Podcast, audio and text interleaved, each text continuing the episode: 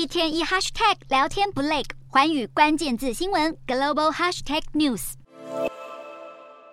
透过卫星照片可以看到，原本排列整齐的房子以及绿地，经过地震后变成废墟，绿地也被瓦砾沙尘覆盖。而空旷的田径场，地震后搭起了密密麻麻的帐篷。土耳其震后的灾区，几乎没有一栋建筑是完好的。面对这样大范围的灾情，各国纷纷挺进土耳其展开救援。就连目前正饱受战火摧残的乌克兰也没有缺席。乌克兰派出了八十七人的搜救团队前往土耳其，成员包括搜救犬、医生以及消防员等，并且携带各种救援物资赶赴当地。众人合作将幸存者从废墟中移出。和乌克兰交战中的俄罗斯也派出了一百多人的搜救团队来到土耳其以及叙利亚。传出俄罗斯的团队刚到达土耳其时，先是到了台湾开设的分区指挥协调中心报道。俄罗斯表示将会在灾区部署空中医院，协助治疗伤患。他们的团队也带上了无人机能够探测到四点五公尺深度受困者的声音搜索设备，以及探地雷达和热成像仪等，小心翼翼地运送着幸存者。中国的搜救团队也在九日凌晨从一栋倒塌房屋中成功救出一名孕妇。这是中国搜救团队救出的第一人。另外，深圳的公益救援团队也将会陆续抵达土耳其展开任务。随着时间一分一秒的过去，各国的搜救团队齐心协力，只盼能够多救一个是一个。